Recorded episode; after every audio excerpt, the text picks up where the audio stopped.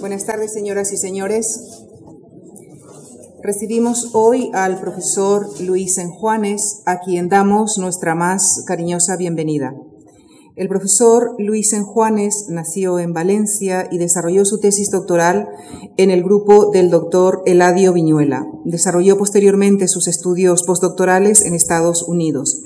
En la actualidad es profesor de investigación y director del Laboratorio de Coronavirus del Centro Nacional de Biotecnología del Consejo Superior de Investigaciones Científicas. Es además académico de la Real Academia de Ciencias Exactas, Físicas y Matemáticas. Virólogo molecular, sus trabajos, publicados en las más prestigiosas revistas científicas, están enfocados en el estudio de los virus animales y humanos, y su grupo es uno de los pioneros en España en utilizar la virología como herramienta biotecnológica. Coordinó los trabajos de un equipo internacional formado por ocho laboratorios europeos y tres chinos que llevó al diseño de una vacuna contra el virus de la neumonía típica de origen asiático de eficiencia ya probada y continúa actualmente colaborando en otros proyectos europeos que tienen como objetivo controlar los nuevos virus peligrosos que, eh, puedan, que nos puedan llegar de cualquier parte del mundo. El doctor Enjuanes posee la notable cualidad de hablar con rigor, con claridad y naturalidad de su trabajo. Por eso su opinión es frecuentemente requerida por los medios de comunicación cuando se disparan las alarmas sobre alguna emergencia relacionada con los virus. virus.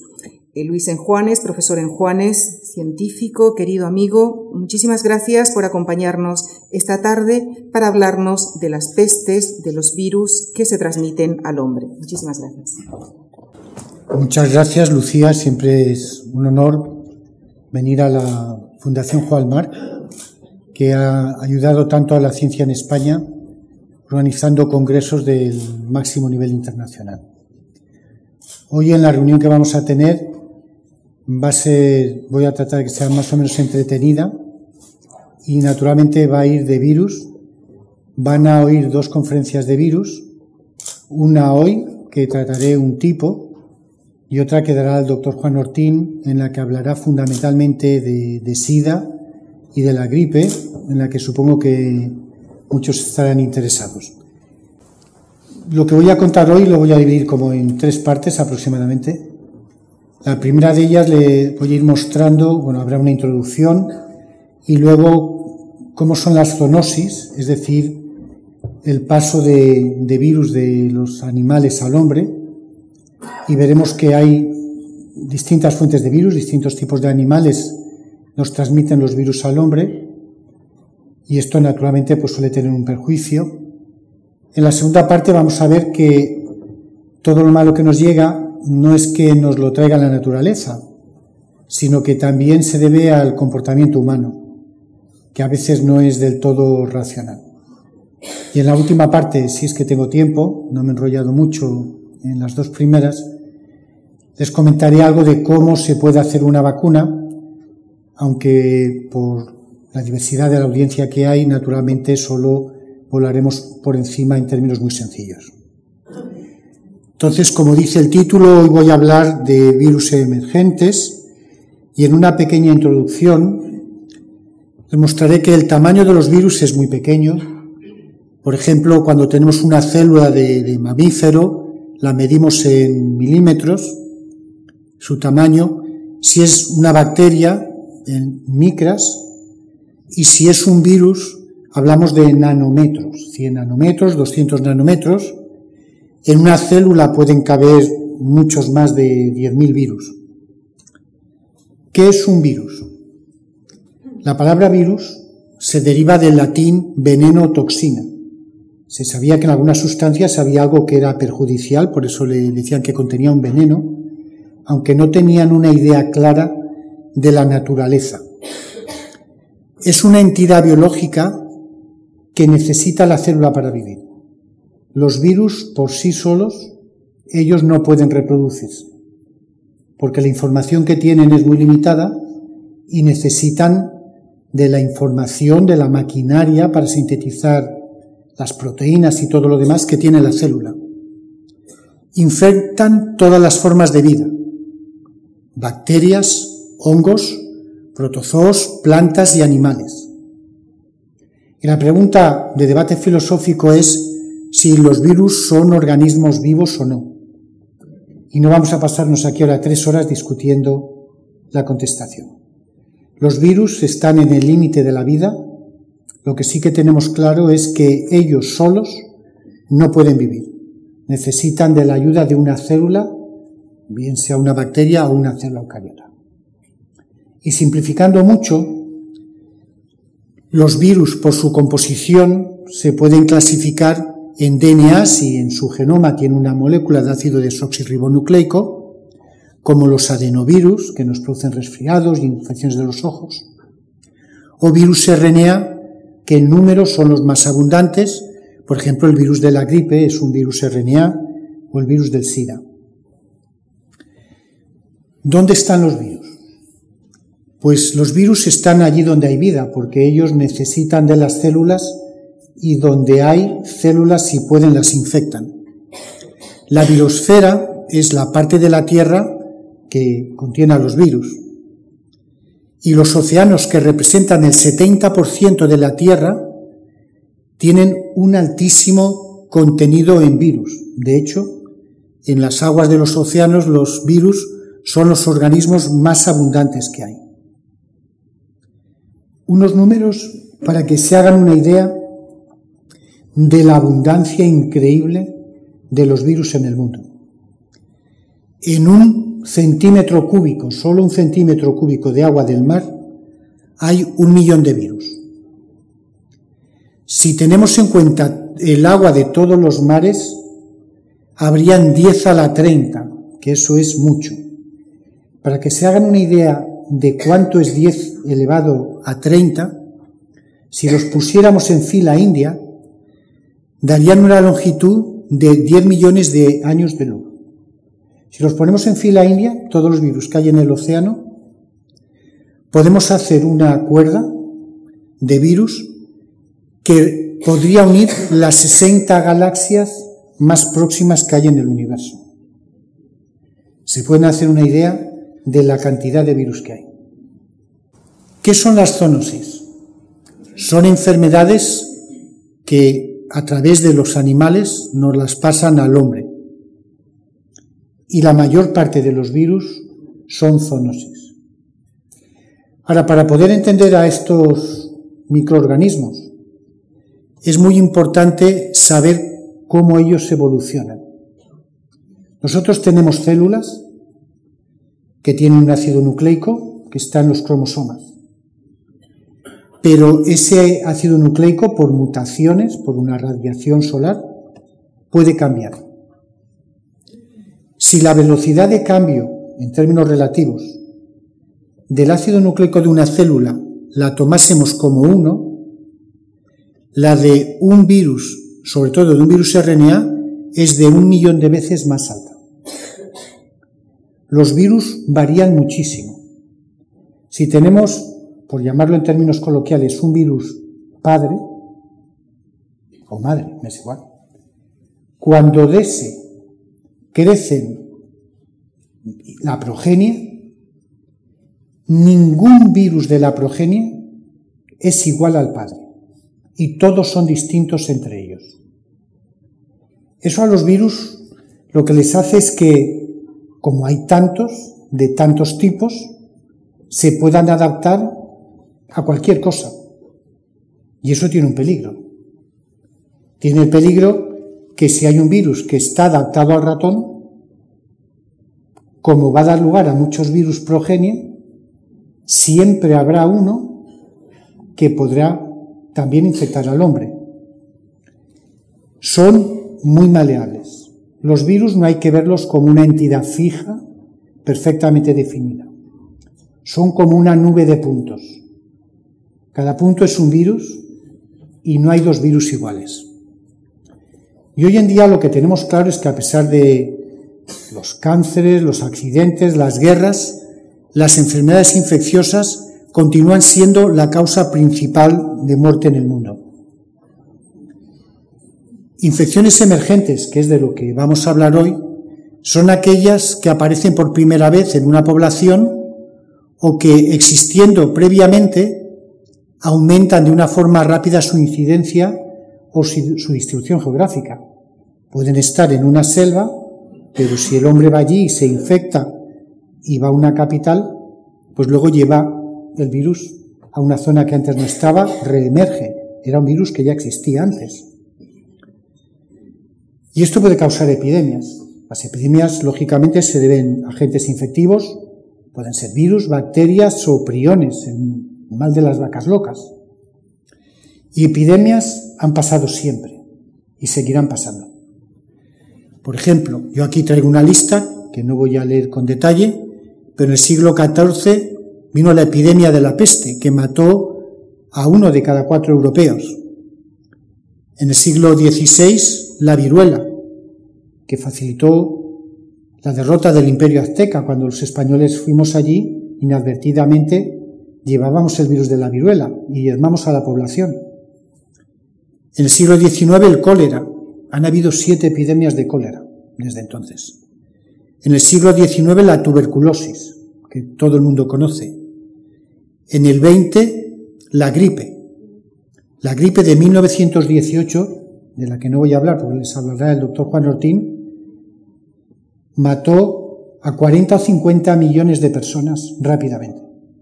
Murieron más por la gripe, por la gripe que por la guerra. En el siglo XX, el SIDA. Hay, han habido 20 millones de muertos en dos décadas. Y la cosa sigue. Incluso cuando ya nos creemos los científicos que más o menos ya conocemos los agentes infectivos que hay. Aparece el Kuru en 1960, que está asociado a los ritos de la muerte, porque en ciertos países como Nueva Guinea se comen el cerebro de los muertos. La mujer tiene el privilegio de comerse lo más importante del marido. Se come el cerebro y los órganos sexuales. Y había, había un agente que ni siquiera era un virus, ni una bacteria, ni un hongo. Era un agente nuevo de naturaleza que no conocíamos hasta el año 1960. En el año 2002, no hace mucho, el virus del SARS, que producía la neumonía típica que nos vino del sudeste asiático y del que luego hablaré. Y en el año 2009, ¿quién no ha oído hablar de la gripe A? Que por lo menos ha sido una pandemia de temor. No sabemos todavía las implicaciones que va a tener. Hay muchos factores que favorecen la emergencia de infecciones. Unas son pues, las variaciones genéticas naturales, cada animal y persona tiene una composición genética que le hace más susceptible a las infecciones. Hay muchos cambios ambientales y ecológicos que hacen que, por ejemplo, la tierra se caliente y los mosquitos se desplacen hacia zonas que antes no estaban. O los movimientos migratorios humanos. Ahora hay un movimiento tremendo. Cualquier persona se va de vacaciones a, la selva o a Vietnam. Luego hay otros problemas como son las deficiencias sanitarias en países en desarrollo, que con las condiciones que tienen, no hablemos de Haití ahora, pues tienen un verdadero peligro. Y en estos países también muchas veces no se cumplen los programas de vacunación, ni siquiera los tradicionales, que nos protegen contra el sarampión. Y hay podría poner una lista, de hecho tenía una lista muy larga y medio la he borrado. Hay muchos virus que emergen o que reemergen. Yo voy a hablar de algunos de estos virus hoy, un poquito a prisa de los primeros. Me entretendré con alguno más, porque lo conozco de más cerca, ya ha sido una pandemia que apareció recientemente en el año 2002. Y el doctor Ortín les hablará de gripe y de sida en la próxima conferencia para que nadie se piense que esto es cosa de otros territorios o de la selva, países africanos. Por traerles una nota del país del año pasado, Argentina sufre la peor epidemia de dengue de su historia. Y estamos todos los días igual. Y yo, una línea de los virus de la que le voy a hablar, porque es que tiene mucha relevancia, es la que nos traen los murciélagos. Los murciélagos son mamíferos como nosotros. En total hay 6.600 especies de mamíferos. Pero de murciélagos solamente hay 1.100. pero el número, los murciélagos, hay más murciélagos que todas las otras especies de mamífero juntas. Y se da la circunstancia de que los murciélagos infectan por muchos virus y a ellos no le hacen nada. Son portadores de los virus, pero cuando esos virus pasan al hombre, por regla general, le causan enfermedades muy graves o los matan. Y de estos hay muchos tipos de virus. Yo voy a recorrer unos pocos. Por ejemplo, uno que apareció hace unos poquitos años en el sudeste asiático, el virus Nipah. Es de una familia que llamamos de paramixovirus. Se produjo un brote epidémico en Malasia en 1998-99, no hace mucho tiempo. Se infectaron 265 personas y murió casi la mitad. Esto es una mortalidad muy elevada. El virus de la gripe de 1918, que mató a 40 millones de personas, solo mataba al 2% de los que infectaba. Pasa que como infectó a muchos, pues mató a 40 millones. Este mata a la mitad de los que infecta. El problema que hubo es que todas estas personas que morían habían estado en contacto con los cerditos, eran los que les transmitían el virus. Y allí lo que hicieron fue eliminar inmediatamente a toda la población de cerdos que tenía porque era o los cerdos o las personas. El virus de la rabia también lo transmiten los murciélagos. Todos han oído hablar del virus de la rabia, pero probablemente muchos lo tienen esto como una cosa de, de antes. Este virus se transmite a través de mordiscos de los perros, que es lo que la gente conoce más, los zorros, murciélagos y los mapaches. La mortalidad es del 80%. Si a uno le muerde en la cabeza o cerca de la cabeza, porque enseguida el virus entra al sistema nervioso y va al cerebro y te mata. Afortunadamente, es un virus que si te muerde en una extremidad, en una pierna o un brazo, te da tiempo, si lo identificas, a vacunarte y la vacuna te, te inmuniza y evita que el virus te llegue al cerebro y te mate. No te cura la infección, pero ya la infección es benigna y la controlas.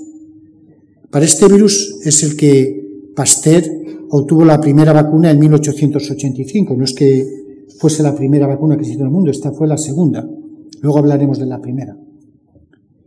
Pero estos virus de la rabia se transmiten en España, en sitios que todos conocemos, Valencia, Granada, Sevilla, Murcia, y en los años, en el 87, 94, 99, no hace tanto, por mordeduras, normalmente de personas que están durmiendo, y entra murciélago en la habitación y les muerde, y les transmite el virus. Los lisavirus son otra familia de virus que se transmite por murciélagos y también es de la misma familia que los, virus de la rabia. Produce problemas neurológicos. Hace poco hubo una epidemia, 1996, en la que murieron, bueno, afortunadamente pocas personas. Produce los mismos síntomas que la rabia y lo transmiten, lo transmiten los murciélagos. Y hay otras familias de virus que también se acaba de ver que la transmiten los murciélagos, que son unos virus que producen fiebres víricas hemorrágicas. Mucha gente los conoce porque tiene muchos representantes, como el virus del ébola y de Marburgo, y tiene una mortalidad entre el 25 y el 80% en humanos. Sí puedo decir que tiene una gran ventaja, y es que solo se transmiten por contacto. Estos virus aparecen de una manera sistemática en países africanos como Congo, Sudán, Zaire, Gabón, Costa de Marfil, y todos los años están apareciendo. Yo aquí es que no he seguido actualizando esta diapositiva. A veces, en sitios con mucho progreso, como en Estados Unidos o en Alemania, en 1967 se, se aisló uno en Marburg, la ciudad de Marburg, porque allí estaban trabajando con monos para hacer vacunas y los monos que llevaron estaban contaminados y murió de hecho una persona. En Estados Unidos, en Virginia, al lado de la Casa Blanca, apenas 50 kilómetros, había un laboratorio que tenían monos y estaban también contaminados con el, con el virus ébola. Es decir, esto sí que es verdad que suele estar en países africanos o zonas selváticas, pero se acercan a, centros neurológicos del mundo. Estos virus, la verdad es que tienen unas formas rarísimas. A mí me desconciertan mucho porque estamos acostumbrados científicos a que los virus tienen unas formas muy bonitas, muy regulares. Y esto ocurre constantemente. Esto ya han pasado unos años, pero es del año 2002, pues el entierro de una persona que se ha muerto por estos virus, que como digo, tienen la ventaja que se transmiten por contacto, y ellos ya se les ha entrenado en África para que lleven el cadáver, pero detrás va uno con un desinfectador para enterrarlo y poder eliminar el virus.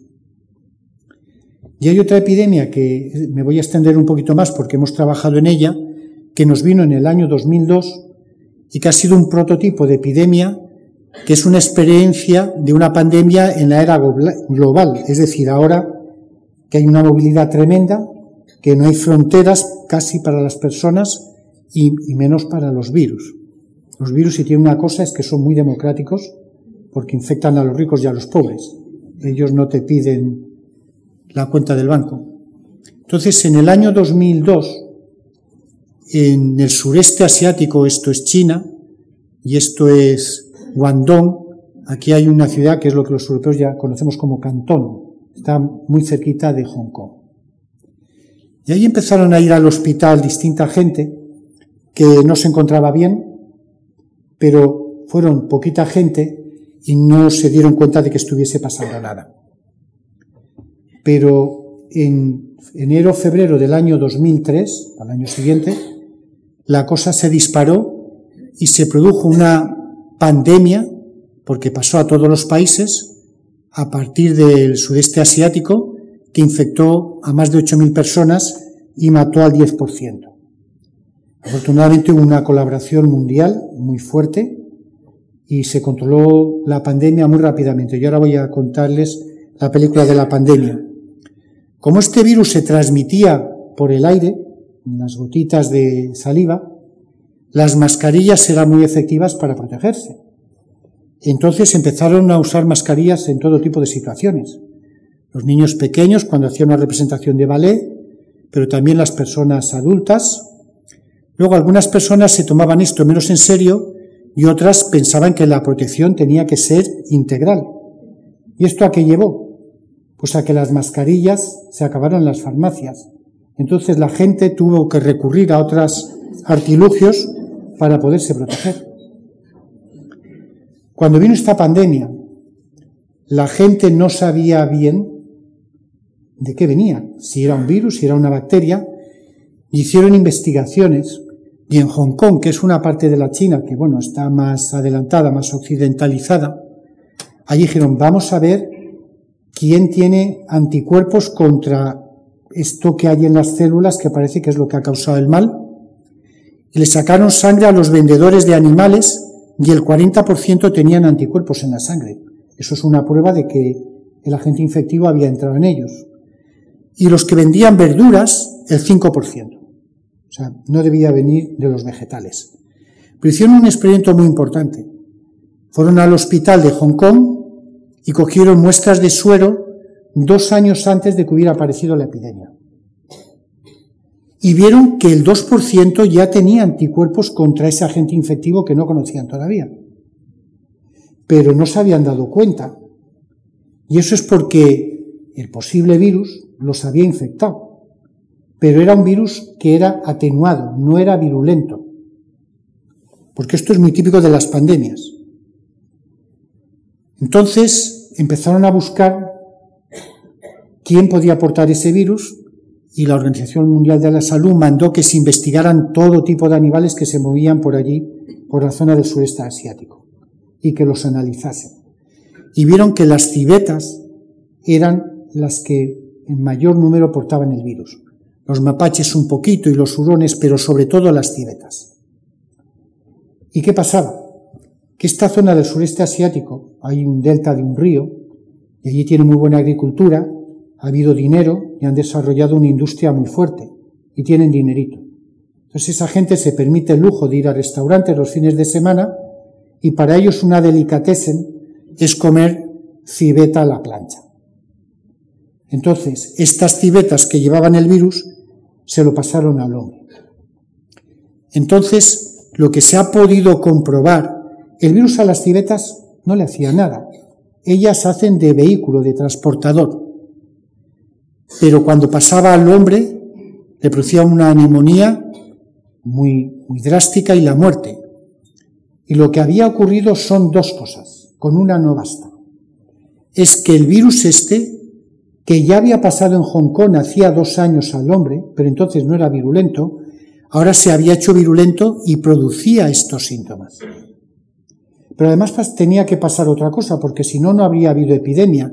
Y es que se transmitía de hombre a hombre, porque si no, ni nos enteramos. Si el que se come civeta se pone enfermo y se muere, se mueren unos pocos y aquí no nos hemos enterado de nada. Pero si se lo pasa el que se ha infectado, va al hospital, se lo contamina a los médicos, a las enfermeras, estos a la familia en casa, se produce una epidemia. Y esto es lo que ocurrió.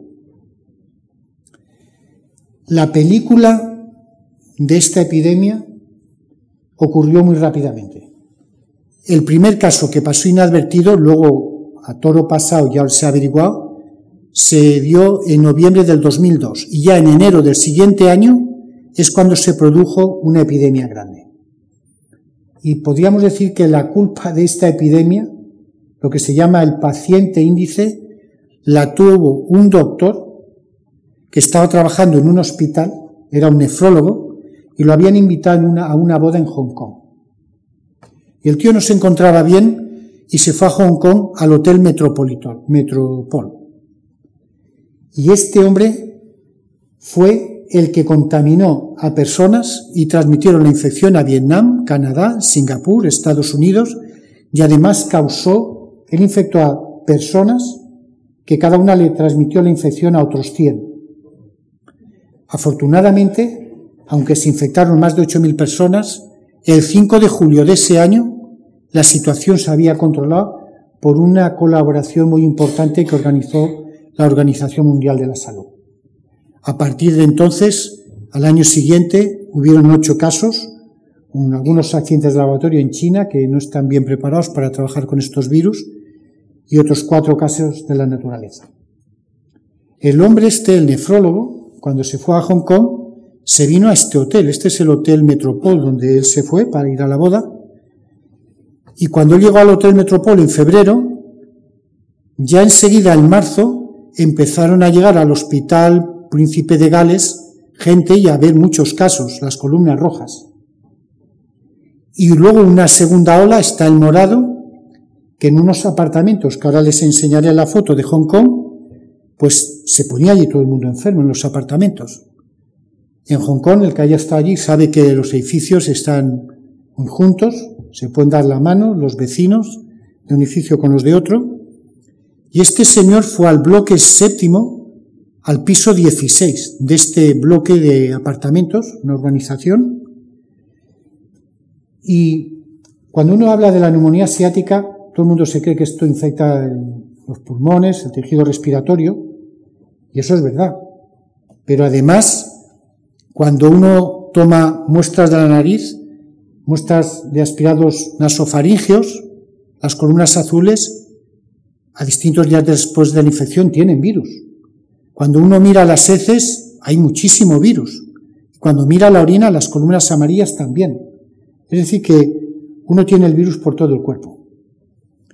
Esto es una célula del intestino y estas bolitas oscuras que hay por aquí, esos son los virus que los va secretando al exterior. Y pensaban, como se extendieron los virus por todos los apartamentos, dijo, bueno, pues estos serán las cucarachas o los ratones o algún animal que se está moviendo por aquí. Pero luego se descubrió que no, la explicación es mucho más prosaica. En Hong Kong, como en todas partes, pues tenemos cuartos de baño. Luego, cuando entra en el cuarto de baño y se sienta en la taza, lo primero que hace, lógicamente, es cerrar la puerta y poner el extractor en marcha. Como estos extractores que había en esos edificios eran muy potentes, lo que pasaba es que creaba un vacío y por los desagües subía el aire arrastrando el material contaminado y echándolo por el ventilador a la calle. Y si el hombre este que se infectó primero estaba en este apartamento en rojo, los aerosoles que echaba el ventilador hicieron que se infectaran los de los apartamentos de enfrente o cuando subían los aerosoles la gente de su propio edificio. Y esto es lo que causó la epidemia en esta zona de apartamentos muy notable. Y no habían sido ni las cucarachas ni los ratones, había sido el ventilador del cuarto de baño el que había repartido el virus. Pues bien, cuando vino esta epidemia en el año 2003, y luego se vio que esto lo producían unos virus que se llaman coronavirus, son virus reales porque tienen corona, estos virus se clasifican en varios grupos. Los del grupo primero infectan a animales domésticos y al hombre, los del segundo también, los del tercero a las aves, pero el coronavirus este que produjo esa epidemia pertenece a este grupo. Y entonces los científicos se pusieron a buscar coronavirus como locos. Yo os puedo decir que todos ustedes, casi con toda seguridad, están infectados por un coronavirus. Es un coronavirus que les produce el resfriado común de invierno. Es un resfriado muy suave, mucho más suave que la gripe. Casi uno no tiene ni que guardar cama. Son virus estacionales. El resfriado viene en invierno. Pero a raíz de que salió este coronavirus, que ese sí es peligroso y mataba a la gente, los científicos se han puesto a buscar coronavirus por todo el mundo. Y se han descubierto muchos tipos de coronavirus nuevos. Pero se ha visto una cosa muy interesante. Se ha visto que esos coronavirus están en todo tipo de animales. Están, por ejemplo, en las ballenas, pero se ha visto, y de aquí lo que yo les venía diciendo, que están en los murciélagos. Cualquier coronavirus que se conoce, da lo mismo que infecte las aves, los animales o el hombre, deriva de un coronavirus que lo llevan los murciélagos que están volando en este momento en distintos continentes del mundo. De hecho, cuando los científicos se han puesto a buscar han visto estos, nombres que están aquí en verde, corresponden a coronavirus de los murciélagos. Los que están en rojo son coronavirus humanos, he puesto solo unos pocos para no llenar la diapositiva, que infectan al hombre. Hay coronavirus por todas partes. Entonces, los científicos lo que procuramos hacer cada día más es ver si nos podemos adelantar a los acontecimientos. Queremos saber por qué esos coronavirus han pasado de los animales al hombre, en este caso de los murciélagos al hombre. Por ejemplo, la Unión Europea, nuestro laboratorio colabora con proyectos que tratan de ver cuáles son las causas que hacen que un coronavirus que está en los murciélagos y no les hace nada, de pronto infecta al hombre para eso tiene que hacer un cambio, adaptarse al hombre e incluso matarlo. Entonces, uno de los colegas que participa en un proyecto de estos europeo se marchó a Ghana, en África. En Ghana, esto es de, este año pasado, el 2009, es todavía un país un poco desorganizado. Ha ido allí porque allí hay muchos murciélagos y hay unos que son muy grandes. O sea, es murciélago frutero, que de punta a punta del ala mide un metro, no son como los murciélagos que solemos ver aquí, y que transmiten muchas enfermedades de estas que yo les he hablado. Entonces, este colega es el doctor Christian Drosten de Alemania, y bueno, por muy doctor que sea, pues tiene que hacer un trabajo, por aquí por los árboles hay murciélagos, tienen que recoger muestras de heces para analizarlas, y luego se adentran en las zonas de selva, y ahí se encuentran con este tipo de murciélagos. Yo si me encuentro a uno de esos me, voy corriendo. O como este. Y estos murciélagos todos llevan este, estos tipos de virus de los que le estoy hablando. Cada especie lleva uno distinto.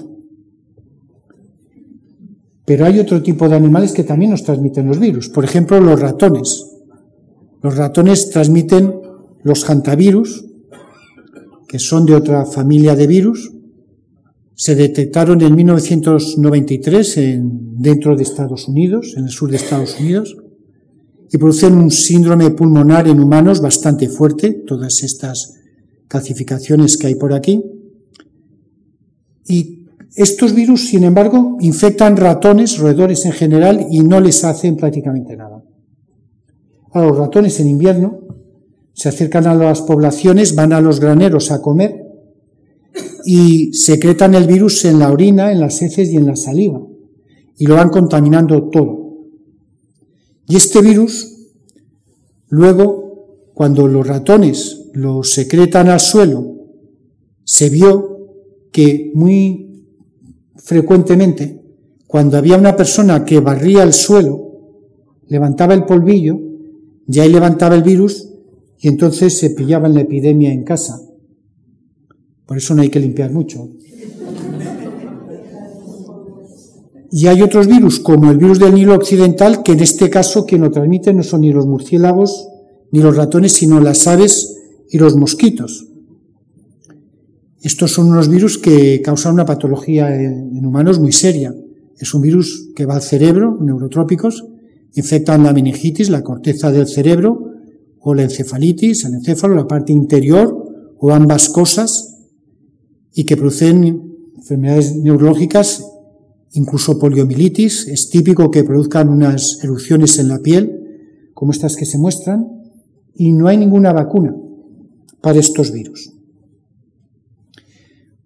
Estos virus, en el 80% de los casos, producen infecciones subclínicas. Uno se infecta y ni se entera. Pero en un 20% de los casos producen la fiebre del virus del nido occidental, como se llama.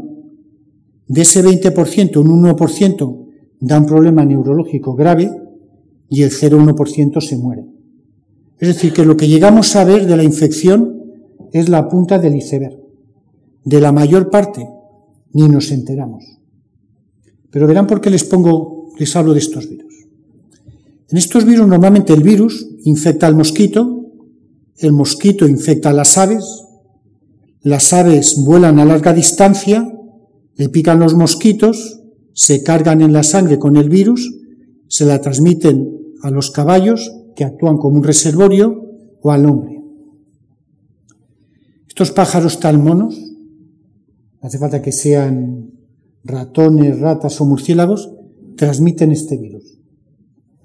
Y desde luego los que más los transmiten, que le he puesto aquí dos estrellas, son los cuervos y las urracas que tenemos por todas partes. ¿eh? Cuando apareció, este es un virus que viene de 1937, apareció en el río Nilo, pero reapareció en 1999, hace poco, y no apareció en África, apareció en Nueva York. Por eso en la portada de la revista de Nueva York ponían a esta señorita protegiéndose de los mosquitos. Además, el problema es que además de transmitirse por mosquitos, hay otras formas de transmisión, transfusión de sangre, trasplante de órganos, por la leche durante la lactancia, trasplacentarias, uno se puede contaminar en el laboratorio cuando trabaja o si se come algo que esté contaminado. Y este virus donde ha reemergido no es ni en África ni en Sudamérica. Ha reemergido en Nueva York, en un país muy adelantado y se ha transmitido pues a todo el mundo. Quiero decir que esto de los virus, ya dije que eran democráticos, también infectan en los países adelantados. ¿Y a qué velocidad esta epidemia? En el año 1999 vieron que en los parques de al lado de Nueva York algunas aves caían muertas. Y las analizaron en 1999 y vieron que esta zona estaba contaminada. En el año 2001, dos años después, el virus ya había bajado hasta California. En el 2003 ya se había pasado a la costa oeste y había inundado a casi todos Estados Unidos. Y en el año 2006 todo Estados Unidos estaba infectado. Ya habían aves en todo el territorio de Estados Unidos. Y, y seguimos. 2001 estaba en Florida, 2002 México, República Dominicana, y fue pasando a todas partes, llegó hasta el cono sur. Pero en Europa no nos hemos librado de él. En todos los países de Europa del Este ha habido la infección En cada sitio se ha ido descubriendo un año, 1996, 98, 2000, 2003, 2004. Se ha ido acercando en España, España. Y en España ya se han detectado zonas donde el virus está presente y ha causado enfermedad en el suroeste de, España. Es un virus que se ha transmitido con mucha, mucha velocidad. Naturalmente las autoridades españolas y todos los países europeos están muy atentos. Parece ser que el virus sobre todo nos viene de Francia. Pero también hay virus que los transmiten las personas, no solo los murciélagos, los ratones, las aves y los mosquitos. Y el virus que les voy a hablar ahora, yo creo que es el más peligroso que se nos avecina. Y es un virus que ya está por aquí. Es el virus de la hepatitis C. El virus de la hepatitis C Produce dolores en el cuadrante superior derecho del abdomen, claro, donde está el hígado, ¿verdad? Normalmente produce unos síntomas aparentemente muy suaves, en la mayor parte de los casos. Náuseas, vómitos, pérdida de apetito, ictericia, uno se pone un poquito amarillo, tiene algo de fatiga y prurito le tiene muchos picores. Ahora, el problema de este virus es que el 85% de las personas que se infectan ni se enteran en principio. Son asintomáticos, no le da signos de enfermedad. Al 15% sí. ¿eh? Ahora, de este 85%, 20 se cura, el 20%, aunque no se traten. Espontáneamente, sistema inmune elimina el virus. Pero el 80% se queda infectado crónicamente, por un mínimo de 6 meses. Pero también hay que quedar infectado 20 años o 30 o tanto tiempo que se muere antes de que se le vaya el virus. De este 80% que se infecta crónicamente, el 20% sufre una cirrosis. El hígado se pone todo fibrilar, como si tuviera cicatrices de heridas y deja de funcionar, con lo cual requieren un trasplante. Y un pequeño porcentaje de este 20%, el 15%, tiene un cáncer de hígado, un hepatoma. Son virus muy peligrosos. De todo, todas las hepatitis, que seguramente habrán oído hablar, que son la A, la B, la C, la D y la E, la C es la más problemática. Pero uno de los problemas, esto es el enemigo peor que puedes tener, es que produce pocos síntomas cuando uno se infecta. Eso quiere decir que uno está infectado y no lo sabe, con lo cual va infectando a los demás. Esto es muy malo porque, hablando en términos muy, muy drásticos, a veces más vale que uno se infecte y se muera y ese ya no transmite el virus. Eso es lo más torpe que un virus puede hacer, matar a alguien. Porque si lo mata, ya no contamina a nadie y el virus desaparece. Pero el SIDA o el virus de la hepatitis C te infectan y tardas meses, años en saber que estás contaminado. Y mientras tanto, vas diseminando el virus por ahí. Tiene algo bueno, si es que se puede hablar que tiene algo bueno, y es que si uno, si supiéramos que uno está infectado, se le trata inmediatamente con dos drogas, interferón y un antiviral, ribavirina, ribavirina, y el 51% de la gente se pone buena. Se cura elimina el virus completamente. El problema es que el tratamiento de una persona por año son 20.000 euros. Dirán, bueno, bien vale una vida, 20.000 euros. Y encima eliminamos el virus y ya este lo hemos dejado limpio. Pero el problema es que en países como Egipto no tienen ese dinero para tratar a todo el mundo que tiene infectado. O tiene medio Egipto infectado con este virus. Luego hay otro problema, que si de la gente que está infectada va a haber una que sin tratamiento ya se elimina el virus, ¿para qué los vamos a tratar? Hay un problema ahí a, discutir. Eso suponiendo que uno tenga dinero. Porque es que el tratamiento tiene unos efectos secundarios tremendos, muy graves en algunos casos. También esto no se puede generalizar, no hay enfermedades sin enfermo, Cada persona es distinta y cada persona reacciona de una manera frente al tratamiento. Pero bueno, digamos que para esto, al menos el 50%, si se les coge, al principio sobre todo, en los primeros dos meses, se les cura. Y el problema es que todavía no hay ninguna vacuna para este virus. Este virus, en realidad, la Organización Mundial de la Salud, al virus de la hepatitis C lo considera como una bomba viral. En este momento hay 170 millones de infectados en el mundo. Esto es mucho, porque quiere decir que de cada 100, tres personas están infectadas. Y si vamos a Egipto, en zonas rurales, el 20%. En Egipto, unos años atrás, cometieron un error muy grave, porque no tenían medios. Y allí mucha gente del campo tenía xistosomiasis y los vacunaron. El problema es que no cambiaban la aguja cuando le pinchaban a uno y pinchaban a otro. Y repartieron el virus de la hepatitis C por el 20% de la población está infectada en Egipto. Es una cifra muy elevada. Y la previsión es que en el año 2020 habrán 400 millones de infectados. Es mucho.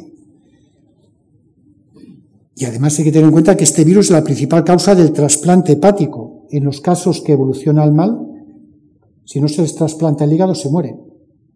Y si se les trasplanta, más pronto o más tarde, como no han eliminado el virus del cuerpo, es muy posible que al hígado trasplantado nuevo lo vuelva a infectar. De todas formas, para tranquilizarles un poco, diré que las vías de transmisión de este virus, aquí hay que contentarse con lo que uno pueda. Suelen ser, pues si uno eh, se pincha drogas, esto es la mitad de los que se contaminan, o por transmisión sexual. Desgraciadamente también se transmitía anteriormente por las transfusiones, ahora ya no, porque eso se vigila mucho. Se considera todavía que el país más adelantado, probablemente Estados Unidos, de cada millón de transfusiones que hacen, de cada millón, en una se le escapa el virus. O sea que hay por lo menos 999.999 que la cosa funciona bien. Pero en hemodiálisis, y también hay un porcentaje, el 10%, que no se sabe bien las rutas. Cuando uno mira el mundo y mira este código de colores, cuanto más oscuro es el color, más presencia de virus de la hepatitis C tenemos. En España, el índice es relativamente bajo, menos que en Francia. De hecho, se piensa que viene de Francia. Y donde más, en Egipto. Ya digo, en zonas de la capital, menos del 10%, pero en zonas rurales, más del 20%. Cuando uno estudia las regiones de la Organización Mundial de la Salud, que las clasifica el mundo en África, América, Mediterráneo Este, Europa, Sudeste de Asia, Pacífico Este, y contamos la población total, esto está un pelín atrasado, somos casi 6.000 millones de personas. De esos 6.000 millones de personas, dependiendo de la zona, el 5%, el 1,7%, 4,6% están infectadas. La media es el 3,1%. En España, que somos un poco más de 42 millones de personas, el 1,9%. En Europa en general es el 1%. Aquí casi duplicamos la cantidad de gente infectada. O sea, pensar que de cada 100 personas dos tienen el virus eh, es, mucho, ¿eh? Y esto va, va para arriba, desgraciadamente. Ahora bien, estos son, aparte de esto que nos viene de la naturaleza, está el comportamiento del hombre, que a veces hacemos más tonterías de las que debemos. De un lado, a veces los países importantes y menos importantes hacen armas biológicas para defenderse y utilizan muchos de estos agentes infectivos como arma biológica para destruir al enemigo. En España, en la guerra civil, tuvimos la desgracia que a Mussolini, en Italia, desarrolló algunas de estas armas y durante la guerra civil cuando los ejércitos italianos andaban por España, las echaron y esto causó el tétanos en muchas zonas. Se vio que había un aumento de, de tétanos en, en las zonas invadidas. Pero, por ejemplo, Estados Unidos hace bien poco continuaba el desarrollo de, armas biológicas. Y los rusos, no hace mucho, en 1985, cuando estaban firmando los tratados de no proliferación de armas biológicas de guerra, habían hecho unos complejos en los que producían una, bacteria del antras, las secaban aquí detrás y aquí en unos bunkers que tenían, las cargaban en los proyectiles. Y los rusos llegaron a producir 20 toneladas del virus de la viruela, que tiene esta pinta, que causa todas estas pústulas o la muerte. Y esto, pues claro, entorpece mucho el poder eliminar virus. No obstante, el virus de la viruela, contra el que se empezó a vacunar ya en 1796, hace mucho tiempo que se hizo la primera vacunación, esta fue la primera vacuna contra un virus que se desarrolló en el mundo, hizo que hace unos años se declarase el final de la viruela en el mundo. Se declaró libre de, esta enfermedad gracias a la vacunación. Sin embargo, debido al comportamiento humano, ahora no es que haya aparecido el virus este de la viruela, muy mortífero, pero sí primos hermanos suyos. Por ejemplo, igual como está la viruela esta humana, hay una viruela de los monos que apareció en Estados Unidos en el año 2003, hace bien poco, en los zoos. Y en el año 2008, 2008, casi el año pasado, hubo un brote de viruela de las vacas en Europa. ¿Y por qué vino este brote? Pues porque hay una popularidad, aunque a algunos les parezca mentira, de las ratas como animales de compañía. Ya un pintor, Edward Munch, en 1886, pintaba una niña con su ratita blanca muy mona, y la niña jugaba con la ratita en casa y la mamá, pues más encantada todavía, no tenía una rata sino una colección. Pero el problema es que, y esto es un caso de marzo del 2008 en Alemania, esto no es ni África ni la selva, esto es en Alemania, país muy adelantado. Un chico y una chica de 16 años tenían fiebre, mareos y dolor de cabeza. En casa tenían animales de compañía, perros, cobayas y ratas. Y la verdad es que una rata se le murió seis días antes de que empezaran a ver a los niños lo que le estaba saliendo en el cuerpo. Esta ratita tenía unas escoriaciones y lo que le estaba produciendo a la gente en todo el cuerpo eran estas úlceras típicas de estos posvirus. Y en los zoos, que tienen la costumbre de alimentar cierto tipo de, animales con, con ratas, se vio que estos animales, las mangostas, también se infectaban como las personas. Esta es la señora de antes que estaba jugando con un montón de ratas en casa. Esto es lo que le hicieron en la barbilla, pero no por mordedura, sino por infección, por transmisión del virus. Esto se ha publicado ahora en, mayo del año 2009. Lo que se ha comprobado es que en el noreste de Alemania había un distribuidor de animales que en seis meses vendió 130.000 ratas como animalitos de compañía para las casas. Y ahora lo que se ha demostrado es que las ratas, que antes se pensaba que infectaban a los elefantes, a los gatos y a las vacas, pueden directamente infectar también al hombre. Y el hombre lo puede transmitir a otros hombres. Es decir, que no es una práctica muy aconsejable tener este tipo de animales eh, no controlados. Pero no solo esto es lo que dificulta a los sistemas de salud combatir estas infecciones. Hay muchas veces que se mezclan cosas que no se tendrían que mezclar, como son la religión y los programas de salud.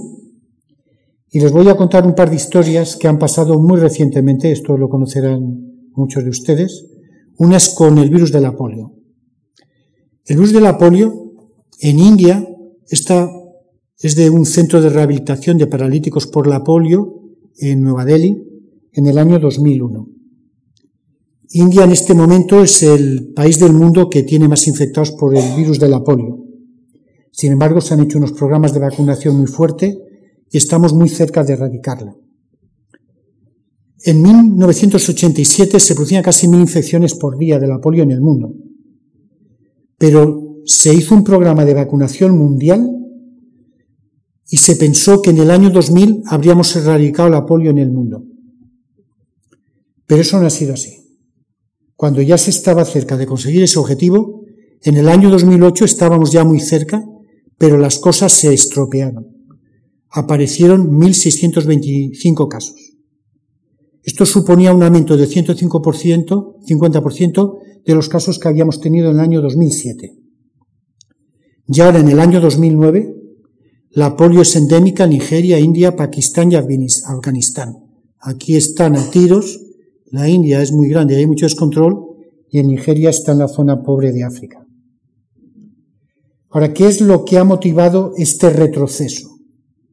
Pues que hay líderes religiosos que corrieron el bulo en África de que esta vacuna la habían hecho los americanos para que las mujeres musulmanas no pudieran tener hijos. Y claro, dejaron de vacunarse. Esto es desde que se empezó a vacunar, la polio cayó en pica. Y cuando ya se estaba a punto de erradicarla, si ampliamos esta zona, ha habido un rebrote que se ha asociado con estos discursos de líderes religiosos. Como digo, se denunciaba que la vacunación era una estrategia americana para esterilizar a la población. La pena es que la polio, que ya se había controlado y solo estaba en la India, Pakistán y Afganistán y en Nigeria, ahora se ha extendido por toda esta franca de África, que hay una serie de países pobres. Afortunadamente, esos líderes religiosos ya han dialogado con gente de la Organización Mundial de la Salud y han recomendado a su población que sí que se vacune, que, que la vacuna es buena. Pero no les quisiera asustar mucho. Hay otras causas por las que la polio no se elimina, que no se debe a causas religiosas, si bien es verdad. Y es que hay individuos que están inmunosuprimidos, no tienen sistema inmune en condiciones, y que cuando se les vacuna, continúan produciendo el virus en cantidades y lo continúan secretando en las heces y en la orina. Se han identificado 30 de esas personas en el mundo. Son como una bomba atómica muy peligrosa. Claro, podemos hacer dos o tres cosas. Una es mandarlos a una isla y que no vayan contaminando por ahí. La otra no lo vamos a autoclavar, ¿no? Para, para esterilizarlos. Pero si los mandamos a la isla, los mandamos solos o con las familias.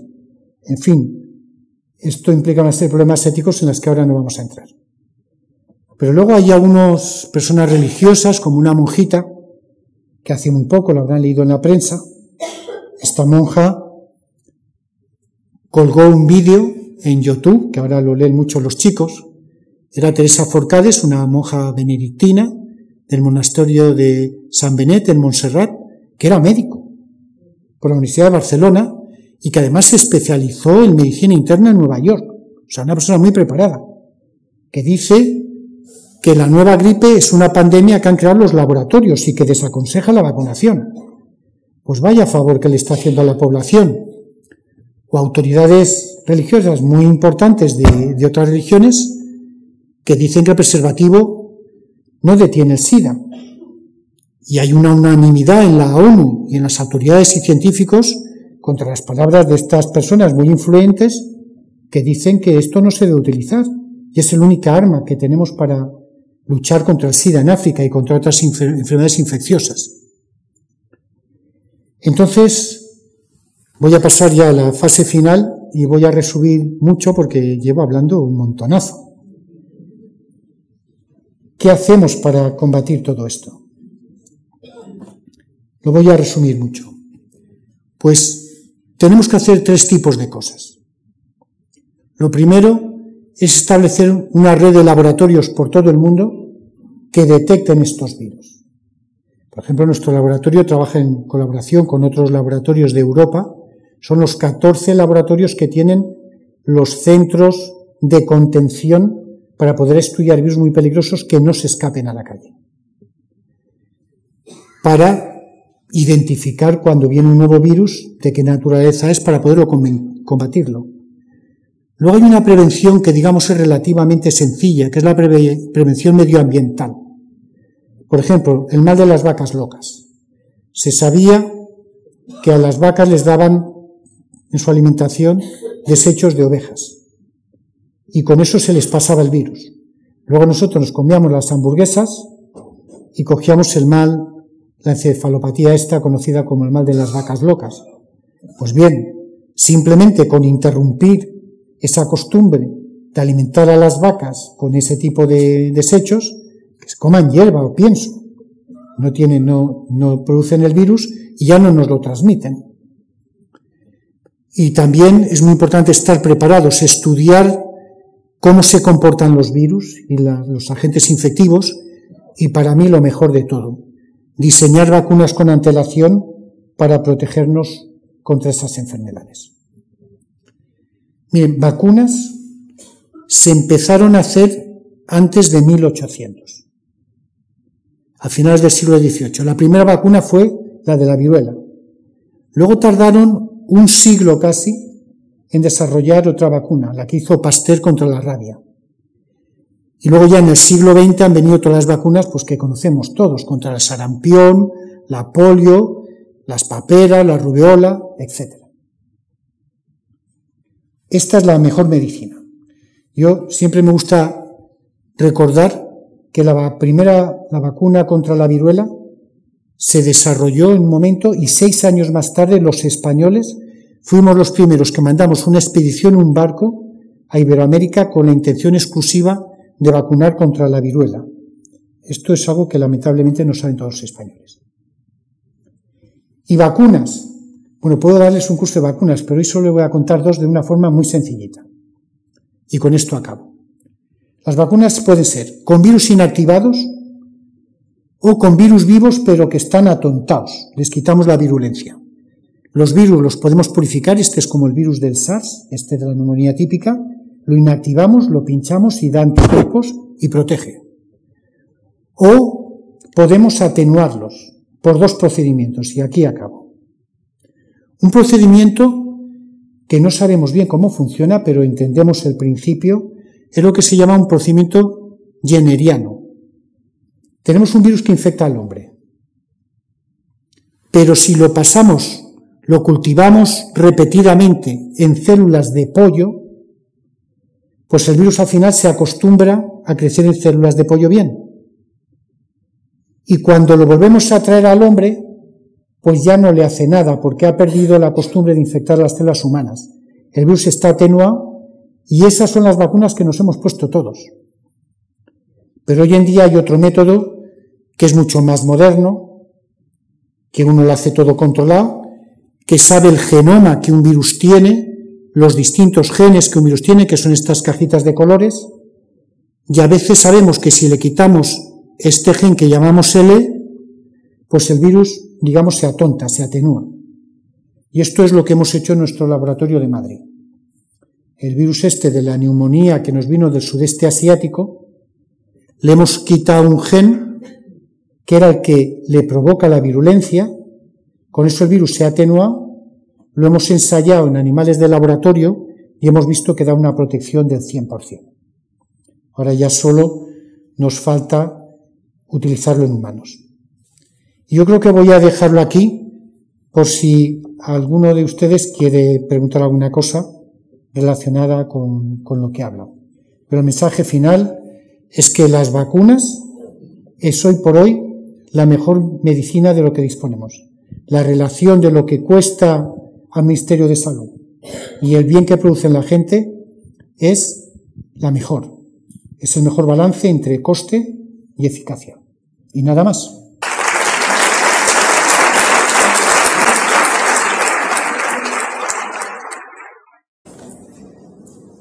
¿Hay alguna cosa que quieran, alguna aclaración? A ver, ahí tenemos una pregunta. Chille todo lo que pueda. Bueno, realmente lo que quería preguntarles es que se nos sometió un temor enorme sobre la gripe A. Después he visto que realmente pues, no ha sido tan grave. Y no ha habido mortandad ni nada. ¿Qué ha pasado? Bueno, yo diría que, claro, nadie puede adivinar el futuro, ¿no? Esa es la primera cosa que diría. La segunda que diría es que esto todavía no ha acabado. Es decir, nosotros lo estamos mirando con una perspectiva muy corta, de meses. Veremos lo que pasa con la gripe H1N1, la gripe A. Este año a lo mejor en esta primera ola, pues más o menos se atenúa. Pero el virus de la gripe varía mucho. Y normalmente cada año tenemos que preparar vacunas nuevas contra la gripe que viene cada año. Y esta decisión se toma viendo las gripes que están circulando en febrero de cada año. En febrero de cada año se reúnen los médicos y los científicos. Pues las, los virus de la gripe que vienen, están moviéndose ahora por China son estos dos o tres. Y la vacuna que se prepara y en octubre pues la gente se empieza a vacunar.